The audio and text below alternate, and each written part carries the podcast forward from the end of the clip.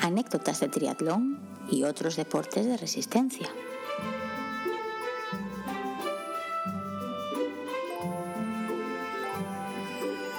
Hace unos pocos meses empecé un episodio refunfuñando porque estábamos a más de 25 grados, que ya os recuerdo que para un asturiano eso es cercano a la temperatura del infierno, y yo estaba muerto de calor, escondido debajo de una manta por culpa de la maldita reverberación.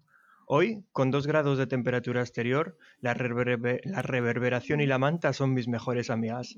Hola, soy Diego, os doy la bienvenida a este noveno episodio ya de anécdotas de triatlón y otros deportes de resistencia. Y ya os adelanto que este episodio va a ser un poco diferente porque tenemos a un invitado muy especial. Pero bueno, antes de, antes de ir a eso, voy a saludar a mi hermano, a ver si está al otro lado del micro y que sea él quien, quien presenta a nuestro invitado. ¿Qué tal, Alberto? ¿Cómo van las cosas por ahí? Buenas, pues aquí estamos ya eh, grabando este nuevo capítulo y efectivamente por fin tenemos otro, otro invitado más en el podcast, es el segundo invitado que nos acompaña y en este caso es un invitado que creo que la mayoría de las personas, al final la comunidad que escucha podcast y podcast específicos de triatlón, eh, seguro que tampoco es tan amplia, así que creo que es un invitado que prácticamente todo el mundo conocerá. Así que antes de presentarlo, me gustaría que dijera simplemente un hola muy buenas y seguro que la mayoría por la voz ya va a reconocerlo. Hola, muy buenas. Pues sí, para, para los que eh, ya la mayoría de vosotros lo habréis reconocido y los que no, se trata de Sebas Abril. Él, bueno, es eh, entrenador de triatlón, es triatleta, es podcaster y probablemente sea mucho más que eso. Eh, así que voy a dejar que sea él mismo quien se presente y hable un poco de sí mismo. Así que muchas gracias por, por estar aquí, Sebas, y adelante. Nada, muchas gracias a vosotros por, por, haberme invitado a vuestro podcast y nada, con ilusión y, y a ver qué sale.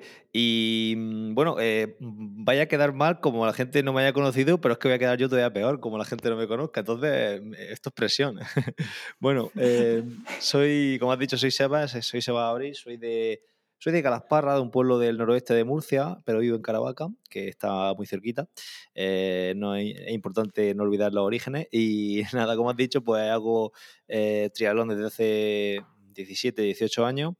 Y mm, y bueno, y me dediqué, bueno, me especialicé en el tema del, del, triatlón, del entrenamiento de los deportes de resistencia tras hacer la licenciatura en educación física en Granada. Y bueno, pues a partir de ahí pues empecé a entrenar a gente y ahora con el auge de las nuevas tecnologías, bueno, esto ya parece que queda un poco arcaico, no decir nuevas tecnologías, ya son casi antiguas. la, cuestión es que bueno, pues ya empecé también con el tema del podcasting y tengo un par de podcasts, como habéis comentado, y, nada, pues ahí estamos, eh, intentando aportar algo a toda la, toda la gente que le gusta el triatlón y, que se presta a, escuchar, a escucharme. Y nada, eh, yo creo que con eso la gente más o menos se puede hacer una idea de, lo que hago y de quién soy, por si alguien no, no, no me sigue la pista. Sí, de todas formas, por si alguien no te sigue, no te sigues en la pista, antes de, antes de terminar el episodio de hoy, vamos a, vamos a hablar un poco eso, de cuáles son los podcasts en los que estás y eso también de tu página web donde pueden encontrar tus servicios y todo, y luego ya dejamos los enlaces en la, en las notas del programa. Antes, antes de continuar con el podcast, yo quería contarte una, una historia muy corta, que es que yo, yo empecé a escuchar podcast hará no lo recuerdo ya exactamente porque el tiempo vuela, pero será hace, hará unos tres años aproximadamente. Y cuando empecé, recuerdo que uno de los primeros podcasts que escuché, si no el primero, era uno en el que hablaban de triatlón, entrenamiento, nutrición, material y todo lo relacionado con ese apasionante mundo, porque como tú bien sabes, Sebas, no hay nada que guste más a un triatleta que hablar de triatlón. Esa entradilla Ya, ya, ha cambiado un par de veces desde, desde, aquellos, no sé cuánto hace que empezaste, tres, cuatro años, pero bueno, solo quería decirte que para mí es un auténtico placer y un honor tenerte aquí porque, bueno, como he dicho, empecé a escuchar podcast y el vuestro fue uno de los primeros que escuché. Y desde entonces ahí sigo enganchado a ti. muchísimas, muchísimas gracias. La verdad que aquella entradilla eh, a mí me gustaba mucho. Lo que pasa es que después, pues lo que pasa, vamos, va evolucionando el post, que la vamos cambiando, pero a mí la coletilla esa de porque no hay nada que le guste a un, a un triatleta más que hablar de triatlón, me, me gustaba muchísimo, la verdad. Me, ha recordado, me ha recordado buenos momentos.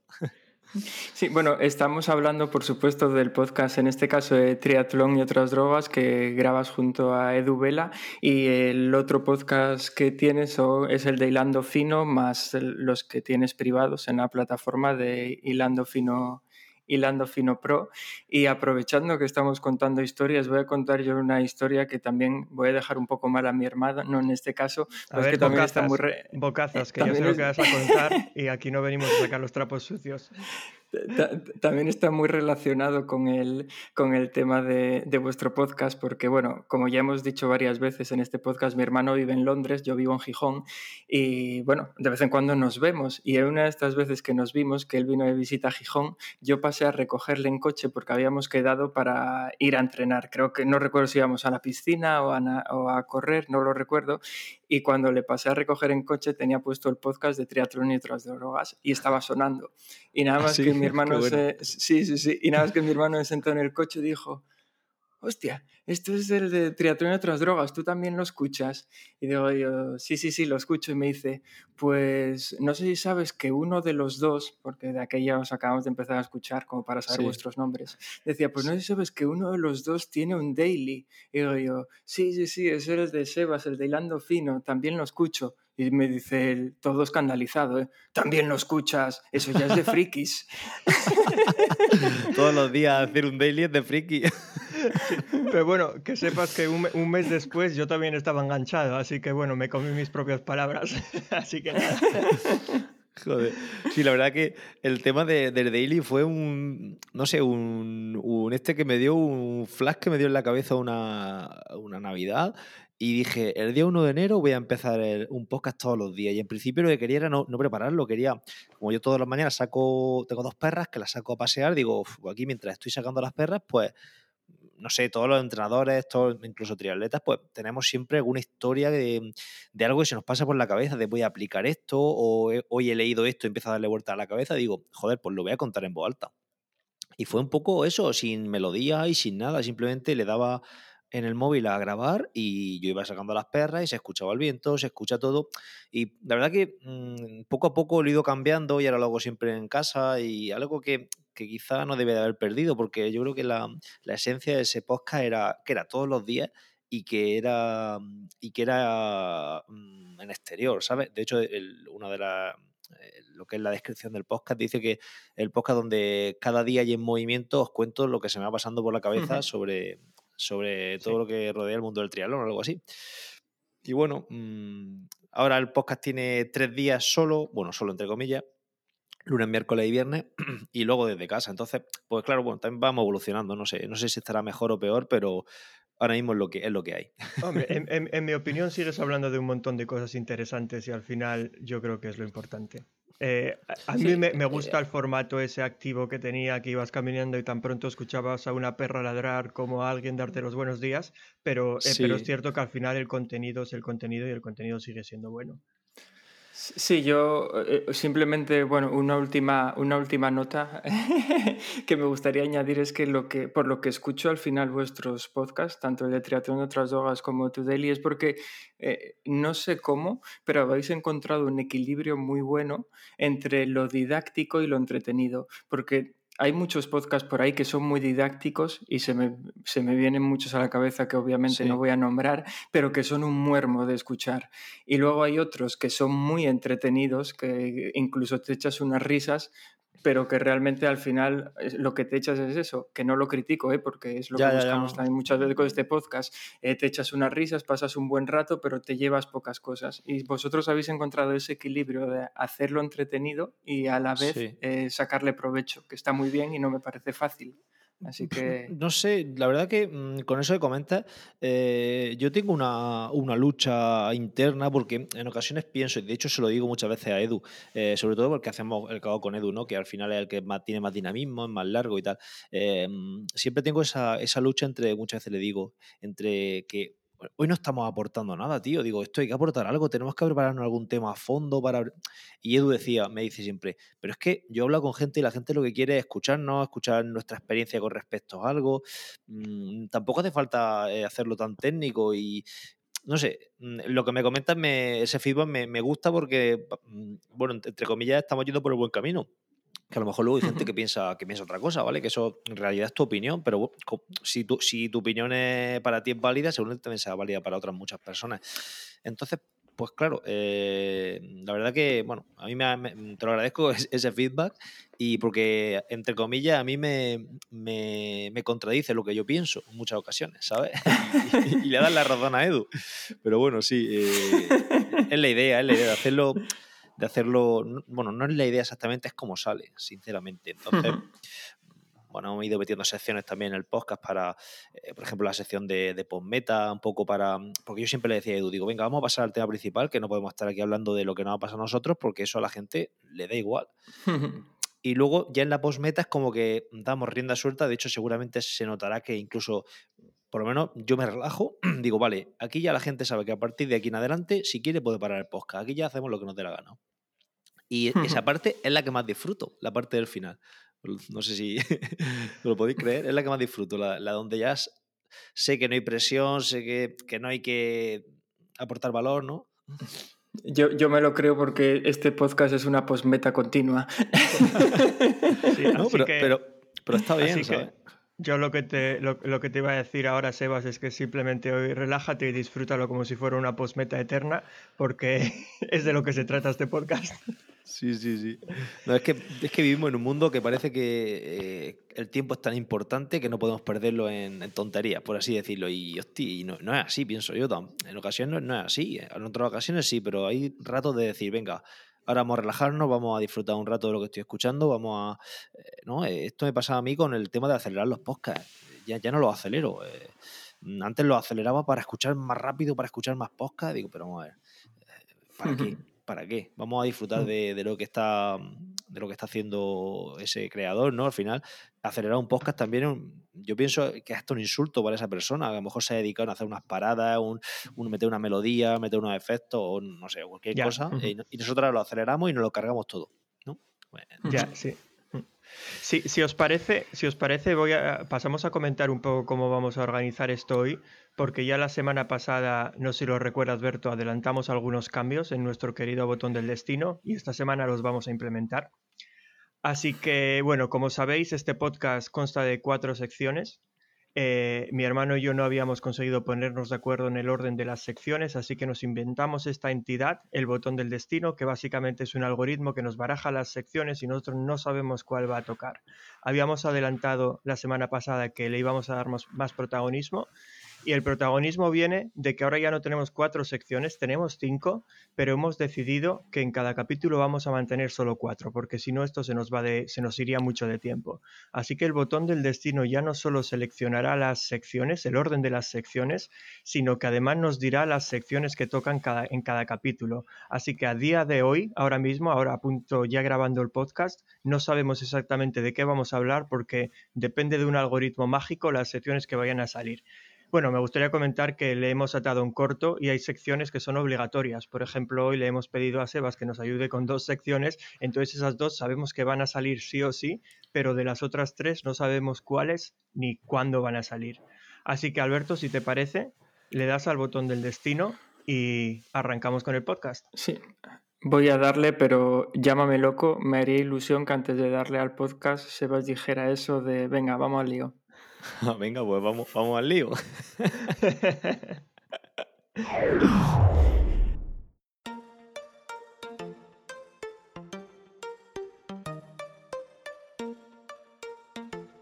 No que yo te diga, no que yo te diga.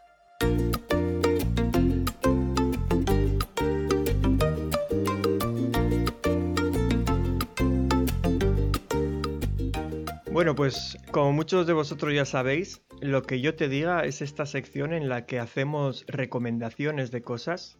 Eh, puede ser una recomendación de material, podemos dar consejos, puede ser una recomendación. Ya sabéis que hemos recomendado aquí ya de todo, todo lo que se nos pasa por la cabeza.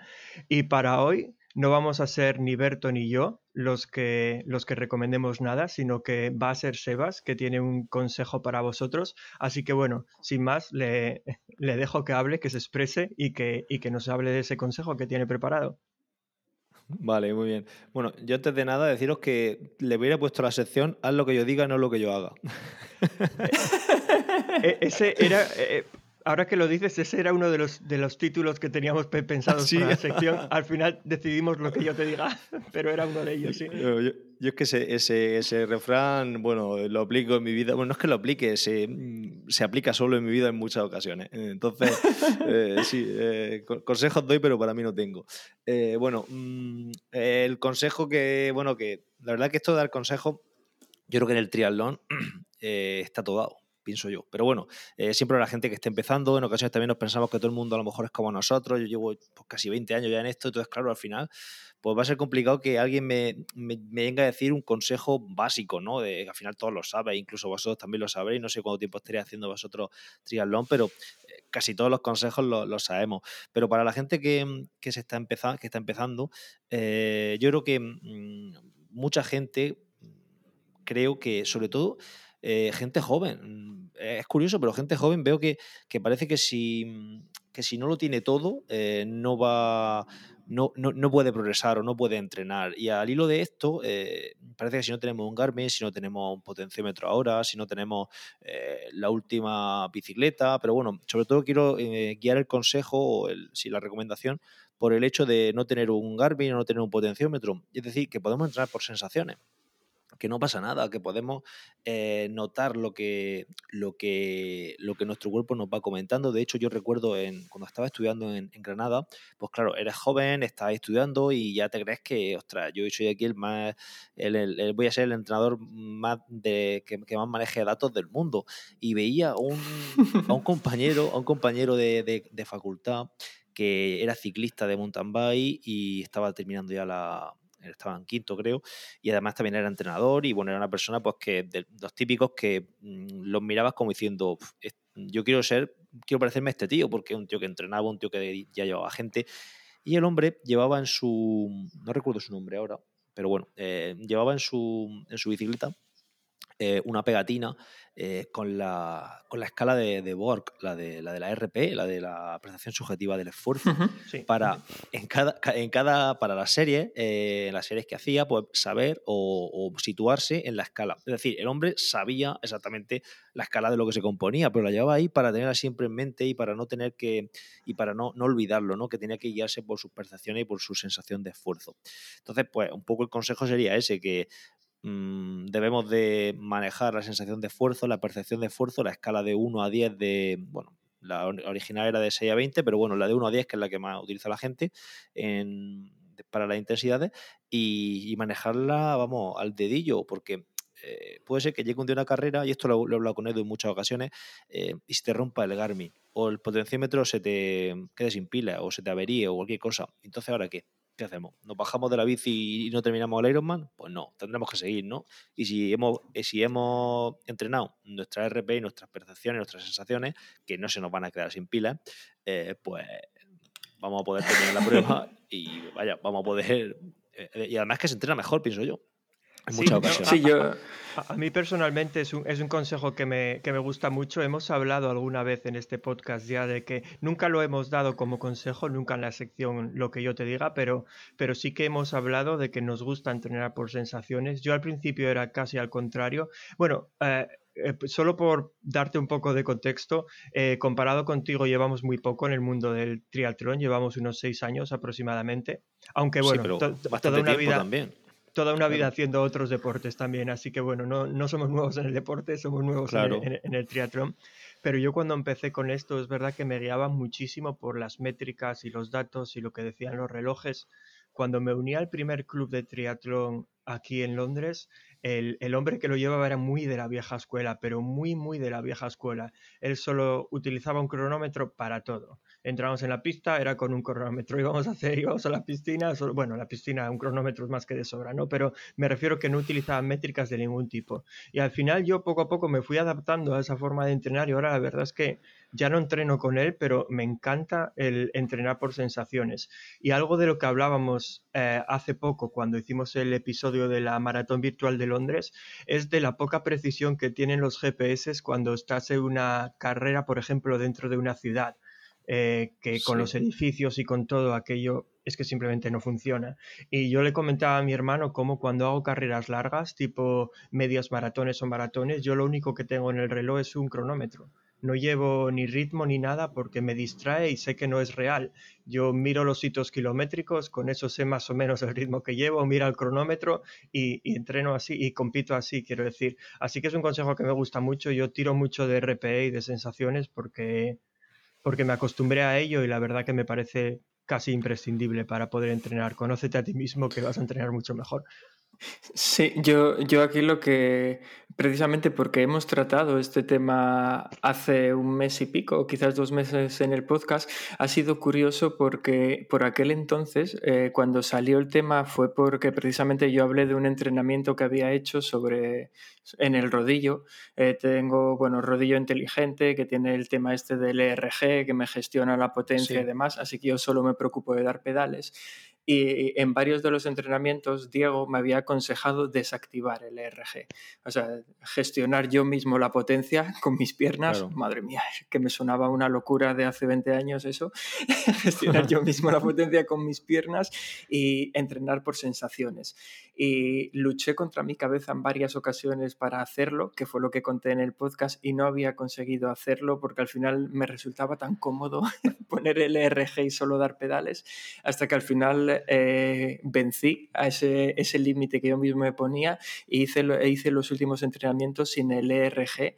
Y es que tengo que reconocer que me cambió la mentalidad. De hecho, con, bueno, con Diego esto ya lo hablé largo y tendido, porque no solo es que el entrenamiento me haya salido casi igual o incluso mejor en algunos aspectos, sino que es que me he sentido mucho mejor. El hecho de oye, si me apetece bajar un poco la cadencia o jugar con los cambios, el tener esa libertad, ah, es que el entrenamiento es diferente completamente. Así que otro voto a favor de, conocer eh, cada uno, a, conocernos a nosotros mismos y fiarnos de nuestras sensaciones, que al eh, final muchas veces... Es que yo, creo que tú, Alberto, estás justo en el extremo opuesto. Había que buscar algo, porque tú te habías ido al extremo de, del, siglo XXII, ya tú no estás siquiera en el siglo XXI. Claro, es que mucha gente eh, que está empezando ahora, eh, pues es que lo tiene tan al alcance eh, que por, cuatro duros prácticamente tienes un Garmin que te va guiando en los ritmos y los potenciómetros están muy, muy baratos.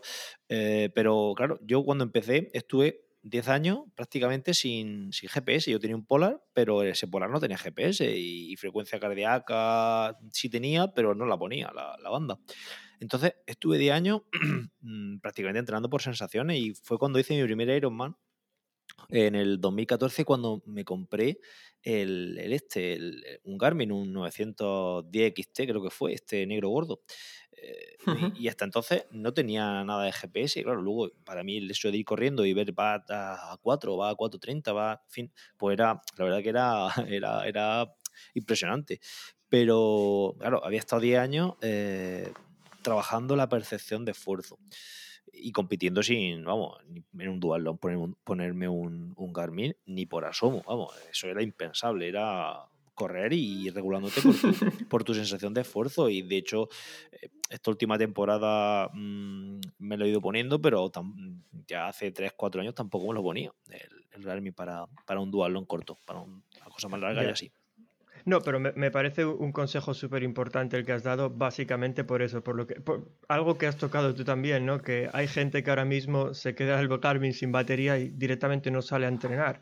Con estas, hay, frases que están ya metidas también en la, en la cabeza de algunos atletas y que, y que son medio broma, medio en serio, pero hay gente que las toma en serio, como Si, no está en Strava no cuenta y cosas así. Sí, eso, eso, decíamos. sí, sí, perdona que al final hacen, hacen daño al entrenamiento, porque hay gente que dice, ah, pues hoy no salgo que no tengo batería en el Garmin. ¿Cómo que no sales porque no tienes batería en el Garmin? Uf, yo, yo si alguien, si algún deportista mío me dice eso, deja de entrenar conmigo. Así que si alguno me está escuchando, que lo sepa. yo cuando, cuando Garmin cayó, que tuvimos estos días de que cayó el servidor de Garmin y todo esto, sí. en, la, grupeta decíamos de broma, esto no sepa que estamos saliendo si esto no se sube a Strava. Esto no, esto no sirve.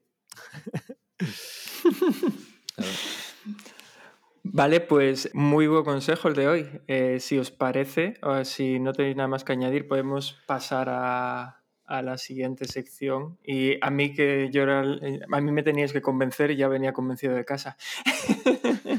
pues venga, dale ahí al botón y a ver a dónde nos lleva. ojo sorpresa porque nos vamos a donde va Vicente.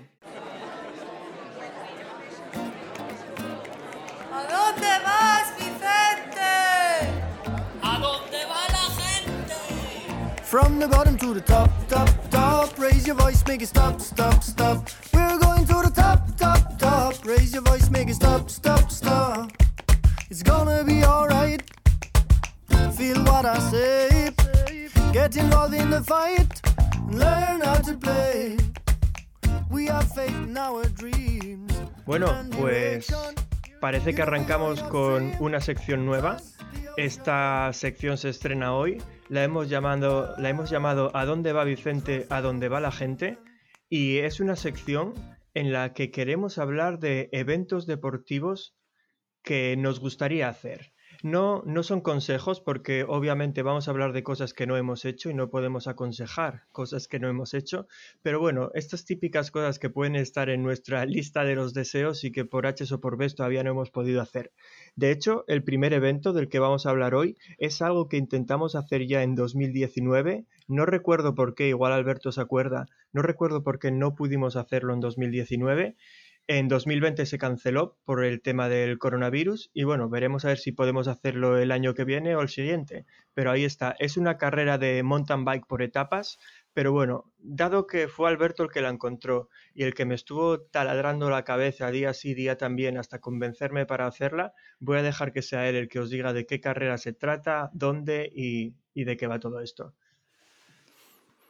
Sí, en- bueno, en este caso, en esta sección, nos gustaría hablar de pruebas que para nosotros tengan un encanto un poco especial, no pruebas que sean, voy a llamar mainstream, que ya todo el mundo conoce y demás.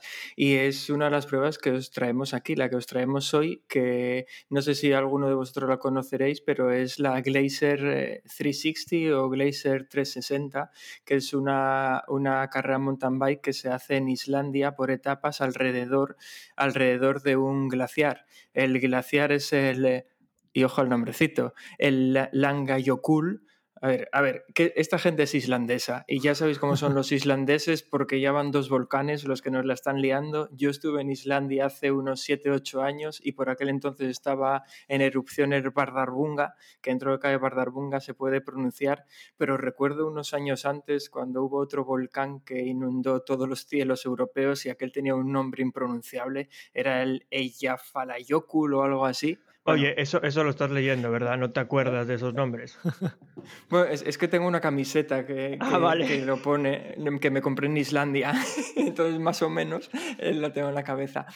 Pero, pero sí, eh, personalmente creo que es una carrera que puede valer mucho la pena porque los parajes y los paisajes que tiene Islandia, yo estuve allí hace unos ocho años y creo que es el viaje que más me ha gustado de todos los que he hecho en toda mi vida. Me recorrí Islandia en caravana eh, y poder recorrerlo en bicicleta, pues creo que puede ser una, una pasada. Esta es una prueba, la Glacier 360, que lleva poco tiempo, yo creo que lleva unas cinco ediciones o seis, si no me equivoco. Íbamos a hacerla, como bien decía Diego, en el año 2019. La razón por la que no la hicimos es porque en ese mismo año eh, en- nos tocó la lotería, pero no la monetaria, sino la lotería de la Maratón de Chicago. Eh, oye, Entonces oye, te, fui- te tocaría la lotería a ti, que yo conseguí tiempo de clasificación. Bueno, a mí me tocó la lotería y tú conseguiste tu tiempo de clasificación. Y, y entonces nos fuimos a Chicago y al menos mi economía nos daba para gastar el dinero de irse a Chicago más el dinero de irse a Islandia y hubo que elegir. Pero, pero por aquel entonces sí, recuerdo que ya lo teníamos mirado todo, incluso alquiler de bici, porque por no llevar nuestras bicis de, de montaña y demás. Bueno, tú no tienes, vamos a empezar por ahí, pero eh, habíamos mirado todo. En el año 2020 es cierto que esta carrera no se hizo, pero no tuvo nada que ver con el COVID. Mm, a no ser que tengan una bola de cristal, que eso lo desconozco, pero las inscripciones para el 2020 deberían haberse abierto en agosto de 2019 y ya no se abrieron, en todo 2019 no se abrieron, así que yo creo que 2020 no se iba a realizar de todas formas y vuelve ahora en 2021 y ahora se ha convertido en prueba UCI.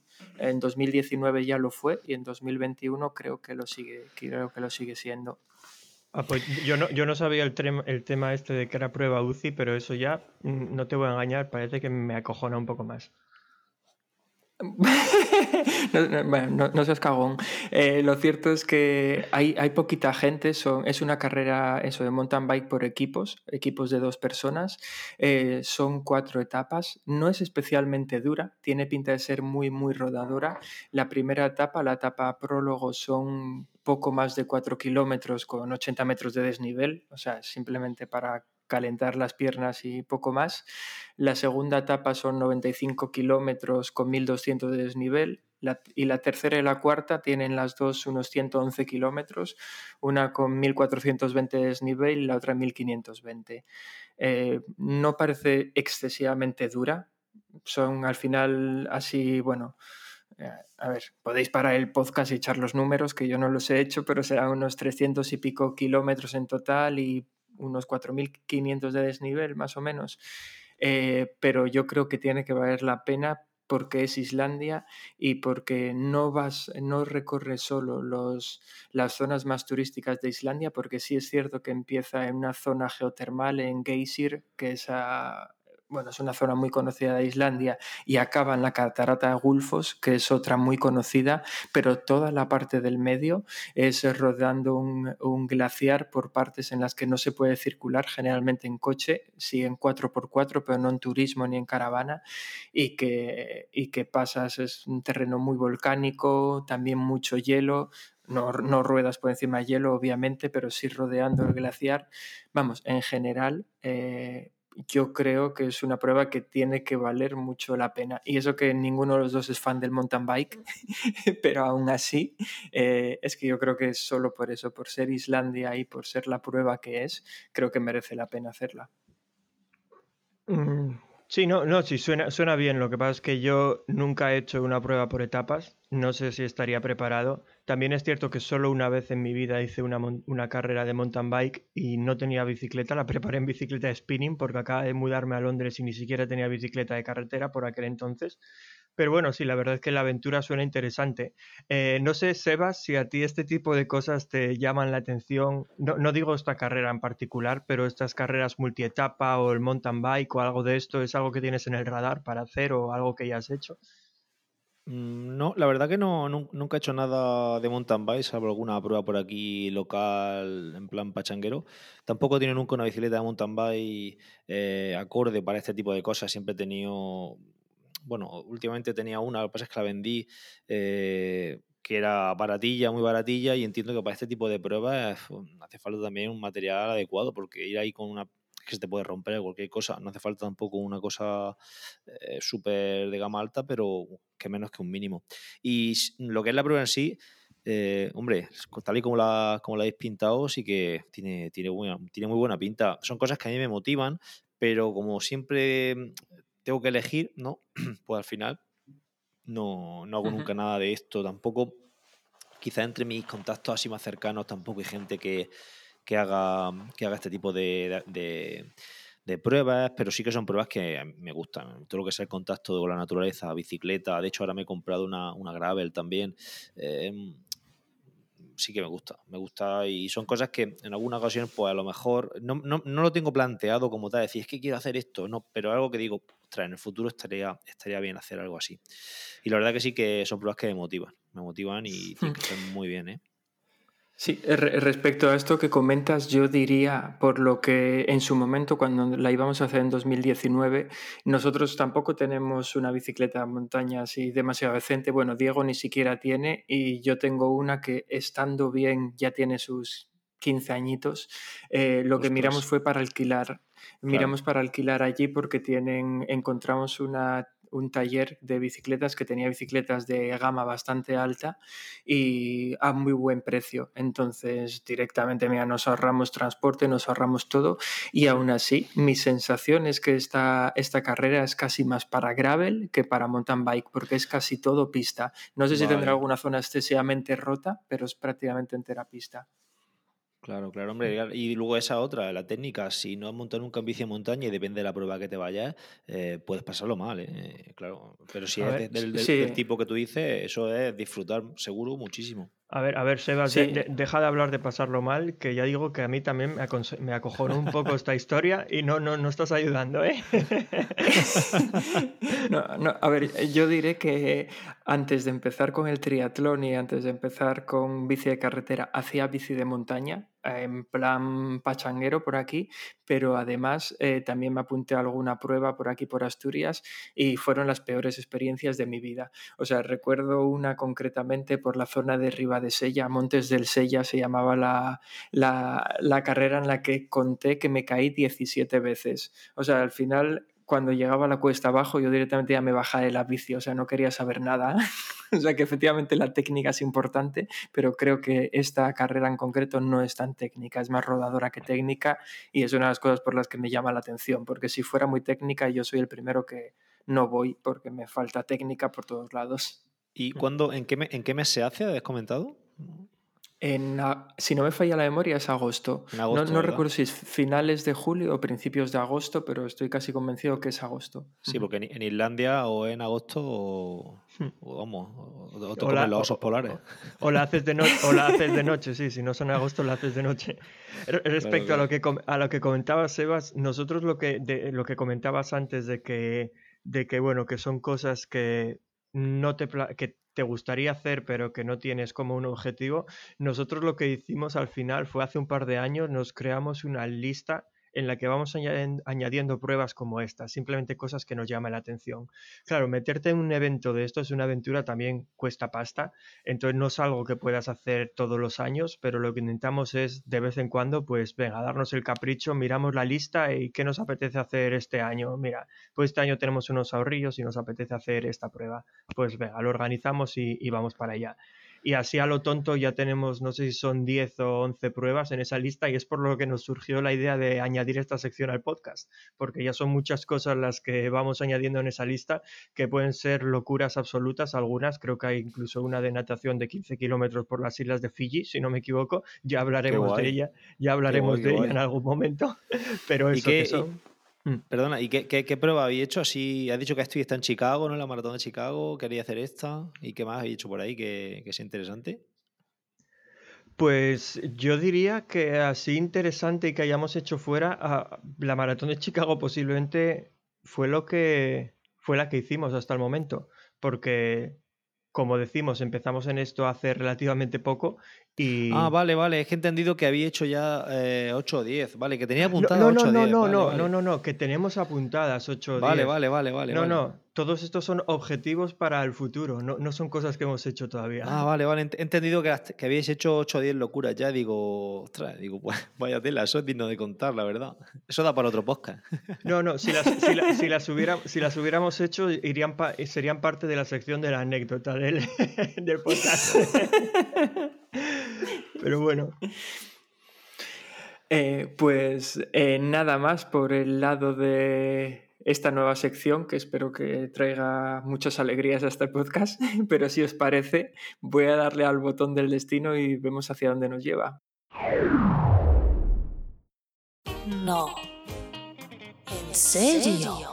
Hello, I'm pleased to meet you. My name's Conductor Jack. I'll need to take your tickets as you ride on down the track. The engineer is stoking coal, the engine spouting steam. Bueno, en serio, como sabéis, esta es la sección que podríamos llamar principal del podcast en torno a la que nació este podcast, que lo que se trata aquí es de contar una anécdota, anécdota que puede ser divertida, que puede ser dolorosa, que puede ser, hemos tenido anécdotas escatológicas, es decir, aquí cabe todo. Y en este caso eh, tenemos a, a Sebas que nos va a contar una o varias anécdotas, de, porque 20 años da para mucho, ¿no, Sebas? Pues bueno, no son 20, estoy haciendo las cuentas, son 17. Empecé en el, 2000 en el 2003, estamos en 2020, bueno, vamos a pasar a 2021, sí. 17, 18. Pues tengo bastantes, la verdad. Cuando me comentaste lo del tema de las anécdotas, empecé a pensar y, y tengo unas cuantas. Eh, si queréis, empiezo por, por una caída que tuve sí. hace, hace. Este es tu momento, dale. momento, ¿no? Vale. Eh, fue en el año 2005, creo. Llevaba tan solo eh, pues empecé en 2003, llevaba un par de años. De hecho, fue la primera carrera que hice con una Orbea Onyx, no sé si os recordáis aquel modelo, Orbea Onyx de carbono, eh, que era prima hermana de la Orbea Orca. eh, por aquellos entonces, pues eran modelos que tú ahora los ves y dices, madre mía, vaya, vaya tela, vaya bici. Pero bueno, eh, en aquel momento, claro, eso era para mí. Yo había estado ahorrando algunos veranos trabajando de, de socorrista y tal. Y bueno, pues me gasté, creo que fueron, el cuadro me costó 900 euros. Y la fui, eh, la fui montando con, con, bueno, compré el cuadro solo, que eso, bueno, eso ahora es impensable, diría yo, ahora no me compro un cuadro solo en la vida, porque es que el cuadro solo ya te cuesta eh, tres cuartas partes de lo que te cuesta la bici completa montada. Entonces, no sé por qué compré el cuadro solo, la verdad. La cuestión es que, eh, me saldré bien de precio, supongo. Eh, la cuestión es que me compré esa bici eh, y la estrené, bueno, la estrené entrenando y luego me fui a un campeonato de España de comunidad autónoma representando a Murcia en, en, en, en Rivas hacia Madrid. eh, y justo al montarme en la bici, eh, bueno, hice mi primer 5000, tal, y cuando fui a montarme en la bici, pues, bueno, llevaba un compañero de selección delante y iba tan, tan loco por pillarlo que di un salto, eh, no hice el doble salto que se suele hacer al montarte en la bici para, y apoyar el pie por segunda ocasión en el suelo para no dar gol- golpe con, con, con el sillín por motivos fisiológicos masculinos y por motivos y por motivo de cuidado del material, bueno, pues yo di el golpe, un golpetazo bastante fuerte y dije, ostras, eh, veremos a ver si no la he liado parda. Y seguí dando pedales.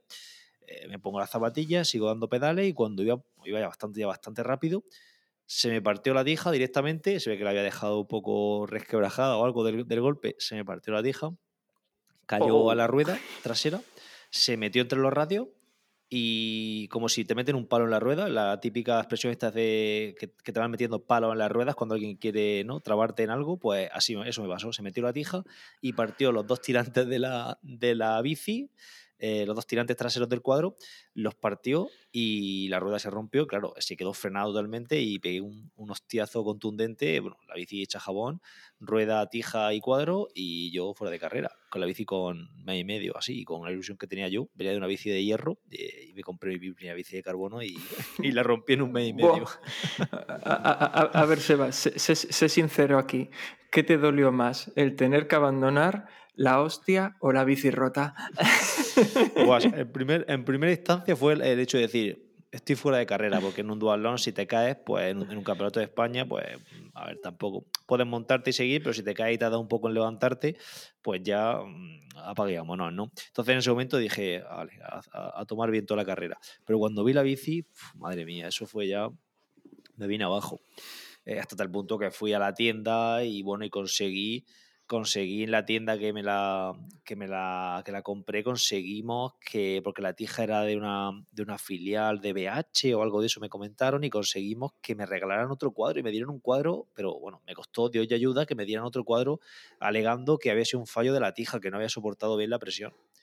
Eh, me dieron cuadro y me dieron rueda trasera Es que, cuadro con menuda, es que menuda aventura. Yo no sé la cara que se me quedaría si estoy estrenando una bicicleta y la veo hecha trizas en el suelo. Sí, Pero sí. bueno, oye, al, al final tuvo un final más o menos feliz que conseguiste una bici nueva. Quiero decir que, que te lo cubrió, porque si no. Sí, bueno, la bici, la, luego monté otra vez mi bici de, de hierro, la que tenía antes, de una de hierro no sería un acero, no sé qué material tiene antes las bicicletas, pero bueno, todavía la tengo por ahí. Y, mm, y entonces la, eh, estuve con ella de nuevo otros, pues, otros cinco o seis meses luchando, no sé, cinco o seis meses a lo mejor era mucho, pero por lo menos cuatro meses seguro que estuve pues cada semana yendo a la tienda, dándole el follón y por esa insistencia al final consiguieron, yo creo que me la dieron, me dieron el cuadro por cansino, me dijeron, toma ya un cuadro y cállate y vete de aquí y no, y no vengas más y conseguí montar una, una Dynatec, que era una segunda marca de BH o alguna historia de esa. No sé por qué me dieron una Dynatec, es que no, no sé, la gente seguramente no sabrá ni qué marca es. Pero bueno, fue con la bici con la que competí desde, desde el año 2005, año 2005 hasta el año 2000, eh, 2017. 2017. ya, Pues ya, ya, ya fueron años. Oye, Sí, Eso, sí. pues lo de ir día, día sí, día no, semana sí, sema- semana no a la tienda es un buen ejemplo de persistencia. sí. Creo que, el que en este caso el que la sigue la consigue y al final, mira, conseguiste una bici y pudiste tirar con ella 12 años. Pero, Perdón, ha dicho 17, no, mentira, no fue 17, fue 2015, perdón. El año 2015 fue cuando me, me compré una, una BMC, una Time Machine, que fue la, la, la bici que sustituyó esa, 2000, 2015, perdón. Pero 10 años, 10 años estuvo, estuvo ahí la bici dando, do de pecho.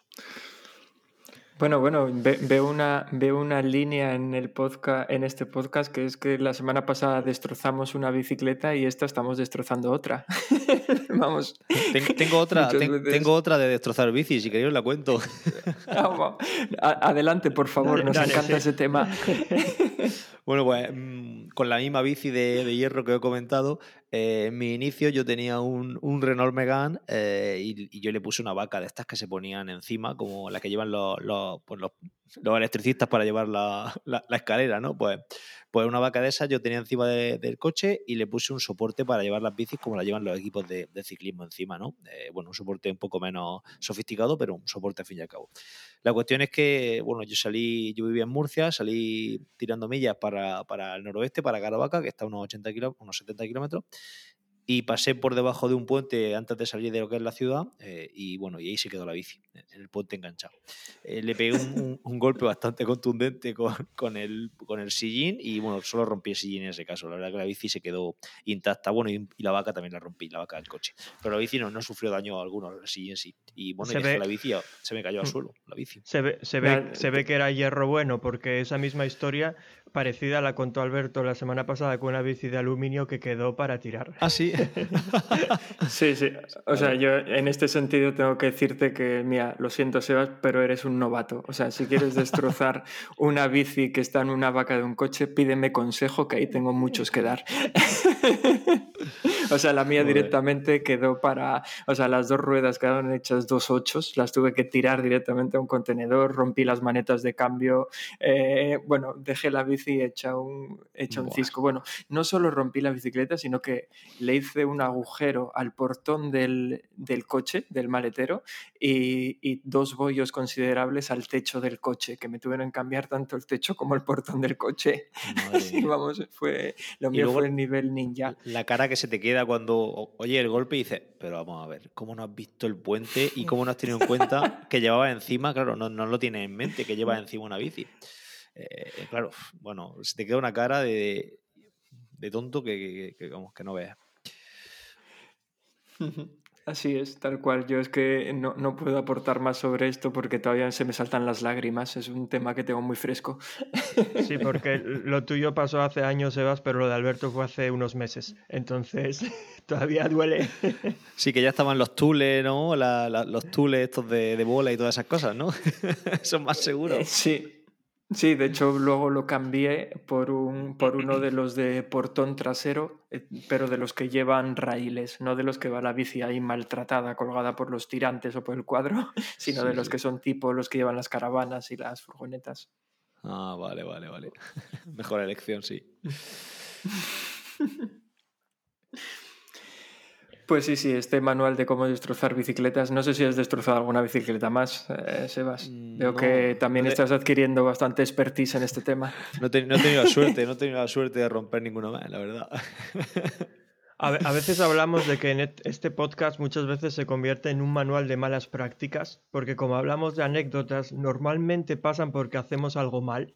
Entonces a veces parece que estamos dando lo- los consejos de lo que no hay que hacer, un manual de malas prácticas. Así que si tienes otra anécdota que quieras compartir con nosotros que, en la que reflejes una mala práctica, es- este es el lugar. Pues mira, eh, tengo otra, además, bastante. Bueno, yo, para mí fue bastante dolorosa, en cuanto psicológicamente, sobre todo. Yo compré unas, unas ZIP 404 eh, que se las puse a esa Dynatex que he hablado anteriormente y se las compré a un amigo. Y esa, esas ZIP llevaban una. Bueno, lo que es en el cierre, eh, llevaban una, una, unas arandelas, ¿no? que no, bueno, yo es que no había visto nunca unas ruedas con arandelas, pero estas las llevaban. No sé por qué, no me preguntéis por qué, porque no lo sé. No sé si era porque eh, no encajaba bien con el cambio y entonces esa arandela lo que hacía era que desplazaba la rueda unos milímetros y eso hacía que fuera bien. No lo sé, la verdad. La cuestión es que llevaba una arandela. Total, que yo le puse la rueda a la bici y cada cierto tiempo se me salía la rueda. Cuando hacía una arrancada o una, hacía una apretón así muy fuerte, la rueda se salía de la zona de. Claro, la cadena al tensar tan fuerte los pedales, pues es como que tira de la rueda hacia adelante y la sacaba un poquitín y rozaba en el cuadro justo en el lado izquierdo, en el lado contrario, en el contrario de donde va el cambio, ¿no? Donde va la, sí, la piñonera. Eh, vale, pues eso me pasó varias veces entrenando, la, apreté- la apretaba bien y bueno, y después ya no me, no me pasó durante un tiempo. Total, que llegué a, a un clasificatorio en, en Águila. eh, bueno, esta anécdota la he contado ya alguna vez con, con Edu en el en Triángulo de Drogas, pero bueno, la cuento por aquí. Y entonces, mm, bueno, era una prueba que la prueba esa la tenía señalada en el calendario porque fue, era año 2010 y quería, pues, quería clasificarme para el Campeonato de España élite y, y bueno, era una prueba porque tenía marcada, la verdad que llegaba bastante bien, me encontraba súper bien y, y bueno, y nada más salir del agua vi que iba en el sitio porque, en fin, nos conocíamos todos y, y- e iba en el sitio donde tenía que salir. No iba en cabeza, ni evidentemente porque la gente nadaba muchísimo, pero iba en un sitio donde podría eh, conseguir una, una de las últimas plazas que era mi objetivo. Y justo en la primera curva que hay de 90 grados, que estaba en Águilas, que entonces el, el cla- el clasificatorio era allí, eh, la primera curva que había de 90 grados, que había una pequeña, un pequeño repecho justo a salir de la curva, pues arranqué con todas mis fuerzas para coger al grupo, que eso era nada más salir de, de boxe, con tan mala suerte que se me salió la rueda otra vez. Bueno, eso fue, me bajé de la bici gritando, la puse otra vez, me monto y en la siguiente rotonda volvió a salirse. Y ya, bueno, ya terminé la carrera pues como pude, porque ya si yo he dicho que en las carreras de antes el hecho de no de caerte ya te deja fuera de carrera, en esa carrera el hecho de que se saca la rueda y te baje, bueno, el hecho de perder 10 segundos ya se ha ido el grupo y hasta luego, ya no, no pilla en la vida. Bueno, la cuestión es que esas arandelas hacían que no, que he comentado anteriormente, hacían que no apretara bien el cierre de la rueda. Es decir, yo apretaba el cierre, pero esa arandela, pues mm, como que causaba cierta, mm, no sé cómo llamarlo, sino que no apretaba bien el cierre. Entonces, eh, cuando hacía mucha fuerza, se desplazaba la rueda.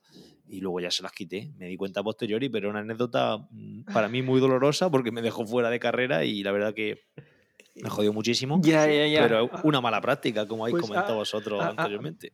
Pues a mí me suena muchísimo de una bici que tuve cuando era, bueno, y Alberto, tú debiste tener la misma cuando éramos críos, de estas del Carrefour, la típica bici que compras para los guajes, que, que juraría... Perdona, perdona, cu- cuando nosotros éramos críos el Carrefour era el continente. Bueno, bueno, de hecho... o el prica, o el prica, el prica. O el Prica, no, el- pero o el de Prica. hecho me lo estoy inventando porque creo que era el campo, ni siquiera era Carrefour. Pero me refiero que una bici de estas que sí que tenía esas arandelas también, que yo lo recuerdo de cambiar. es de- claro, eran bicis que no tenían ni el quick release ni nada, pero yo recuerdo que tenía unas arandelas ahí que nunca más lo vi. Y por supuesto, una bici de gama decente o una bici de carretera nunca vi eso de arandelas, pero bueno. Sí, Pues- pues, No, no, no sé, yo no Caso suelo- extraño, la verdad. Sí, sí, era una cosa que luego se las quité, o que digo, esto, esto que pinta aquí. Eh, Y se las quité, se las quité porque hacía justamente eso, hacía justo que no, que claro, al llevar, al- era, era como llevar una parte móvil en- entre el cierre y el cuadro, entonces esa parte móvil pues no, no, dejaba, no dejaba que, había que tensarlo muchísimo y claro, lo normal es que tú el cierre lo puedas abrir con la mano normal, no que, lo, no que le des vuelta al cierre y lo, y lo aprietes para, para que tengas que abrirlo con... haciéndole palanca con una toalla o con, o a saber con qué, Ya. o, no, o con un tubo. Entonces no, en fin, pues bueno, esa es la, la segunda, la segunda de la anécdota. Sí, antes cuando comentaba Diego que él había hecho un, un half con la rueda atrás frenada, no es ese mismo caso, pero fue similar porque lo que le pasó a él es que, bueno, sus grandes dotes de mecánico le hicieron pensar que el haber perdido un muelle del pasador no, no era importante y que podría poner el pasador sin falta de ese muelle. Entonces, claro, consiguió que la rueda tuviera un montón de holgura y al, también con los cambios y al meterle tensión a la cadena, la Claro. rueda se le apoyaba contra el cuadro. Claro. Y, da- y dale claro. con sacar los trapos sucios aquí a relucir. Oye, pues si, si os parece, si os parece, podemos ir a la, a la última sección porque tenemos otra sección que si sale está preparada para Sebas también, la tenemos dedicada para él y estoy viendo que esto se nos está yendo un poco de tiempo ya. No sé cómo lo veis. Eh, por mi parte, perfecto. Yo, yo soy un mandado, a mí me da igual. Pues venga, Alberto, dale y a ver lo que toca.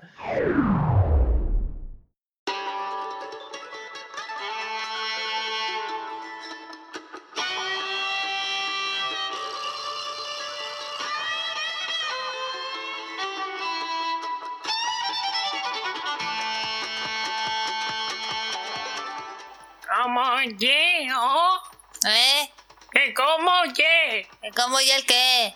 Oh, Oh, ¿O, o, o qué?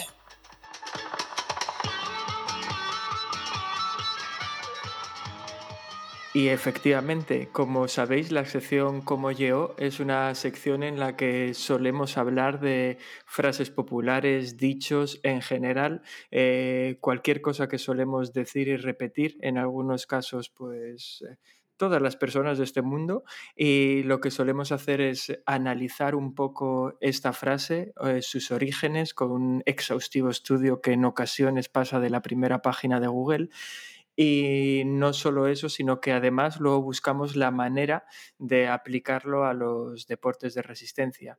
Y en este caso, bueno, decir que aunque este podcast es bastante improvisado, Diego y yo tenemos una lista de posibles frases para tratar y en este caso como este capítulo es sebascéntrico, eh, tenemos, te, teníamos en esa lista una frase que Sebas sacó a la palestra en, en su en su daily, eh, creo que este lunes no, sino el lunes pasado, en un capítulo, Sebas, en el que hablaba sobre tu, digamos, decepción, porque habían, bueno, eh, aquel, aquel que hablabas de una de cal y otra de arena, creo que se titulaba el capítulo. Sí. Y la frase es aquella que decía, fake it till you make it. Ah, Así sí. que vamos a aprovechar para, para hablar un poco, un poco de esta frase. Eh, si quieres comentar, eh, ya que eh, tenemos por aquí, Diego, un poco el origen y de dónde viene todo esto. Pues sí, como tú dices, hicimos una exhaustiva investigación que para los que no estén familiarizados con la jerga del, del podcast significa el primer resultado de la búsqueda de Google. Y lo que hemos visto es que es una frase que es anterior al año 1973, pero no sabe exactamente de dónde viene. Y, la verdad es que no, no se sabe, no se sabe de dónde viene. O sea, la frase con esas palabras exactamente no, hay, no tiene una procedencia clara. Y si nos queremos remontar al significado de esta frase, bueno, traduciéndola significaría algo así como fíngelo hasta que lo consigas.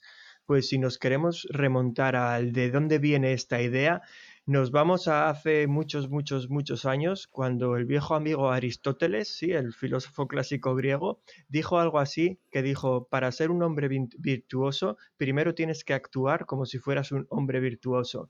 Y se supone que ese es el origen de toda esta frase.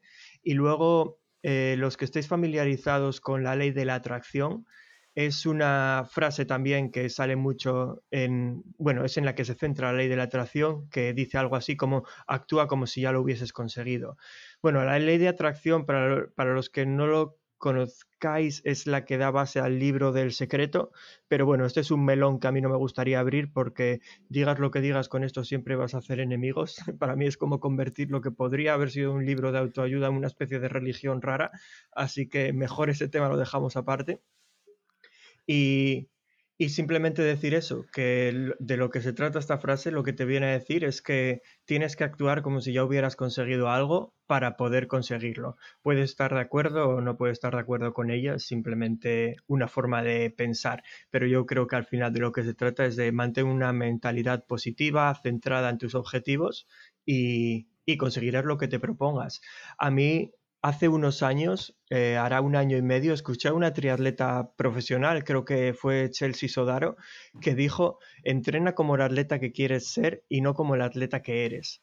Y a mí esa frase me hizo pensar, no solo porque, no solo, no como, no es el típico momento que te- se te enciende la bombilla y dices, hostia, era eso, es que tengo que entrenar. No, no es eso, pero me hizo pensar en qué tipo de atleta quieres ser, porque parece que muchas veces eh, todos queremos entrenar casi como si fuéramos profesionales, pero nuestro objetivo no es ser profesional.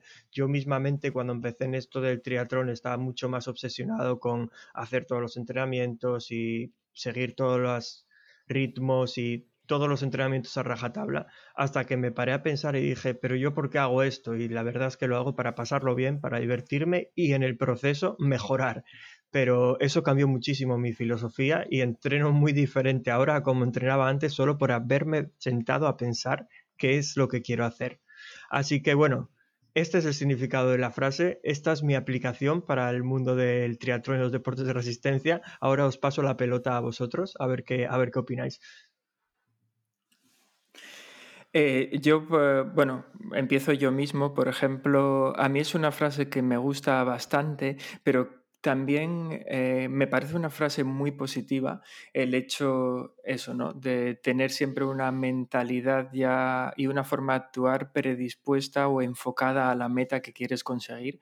Soy de los, de los que piensa que realmente si ya, te, si ya actúas de una determinada manera eh, vas a conseguir convertirte en aquello eh, que estás buscando de una manera un poco más sencilla, no tanto porque realmente sea una exigencia desde mi punto de vista el tener que actuar de, una determinada manera para conseguir llegar a ser aquello que buscas, sino por la preparación que te exige y por la mentalidad que te exige.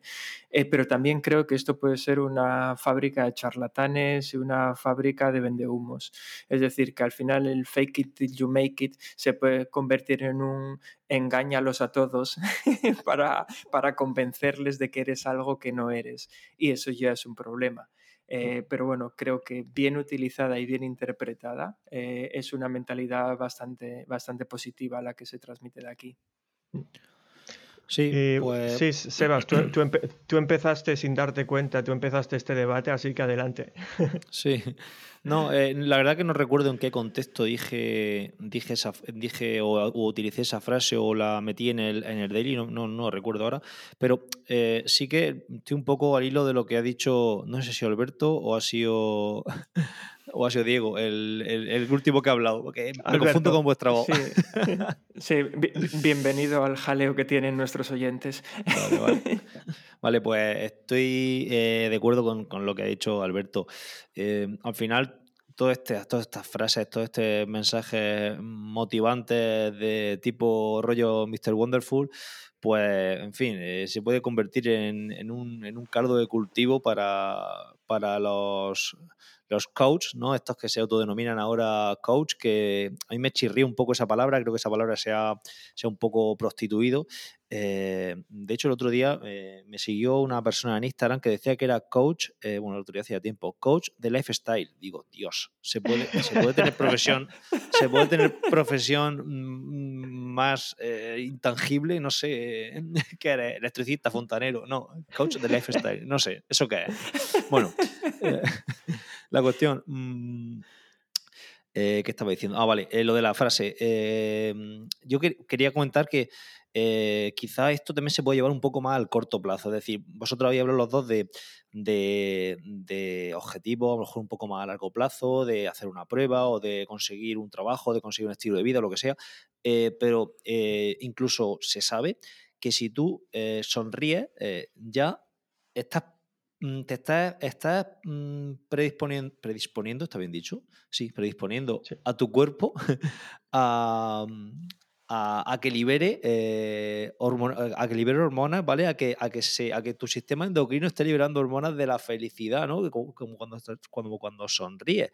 Igualmente, que también se sabe que el hecho de ir por la calle eh, mirando hacia abajo, en vez de ir con una posición un poco más eh, erguida, con las escápulas retraídas, con sacando, por así decirlo, pecho, pues eso ya te predispone eh, a una actitud mucho más, eh, entre comillas, altiva, ¿no? Una, una, una, actitud eh, más de, de, dominancia, ¿no? Mucho mejor que ir con ir chepado por la calle mirando al suelo. Yo siempre digo a, mis chavales, digo que hay, que ir mirando a los áticos, no podemos ir mirando al suelo, digo hay que ir mirando a los áticos, ¿vale? Por la calle. Lo, y eso ya... lo, siento, Sebas, tengo que interrumpirte ahora mismo porque esta, esta frase que acabas de decir me recuerda muchísimo, muchísimo a, que fue mi entrenador de karate durante 10 años, así que desde aquí le, tengo que, le tengo que mandar un abrazo, un abrazo Richie, porque solía decirme exactamente lo mismo, casi ah, palabra pues por palabra que lo que acabas de decir. Pues eh, la verdad que, entonces, el hecho de que fíngelo hasta que lo sea, hasta que lo consigas, también yo quería eh, remarcar eso, que en ocasiones a lo mejor estamos, y esto es complicado, esto son palabras que en ocasiones pueden ser vacías porque una persona que esté triste no le puedes decir que, que sonría, ¿no? Eh, o, que, o que se alegre de, nada, de qué se va a alegrar. Si está triste, a lo mejor se tiene un familiar enfermo.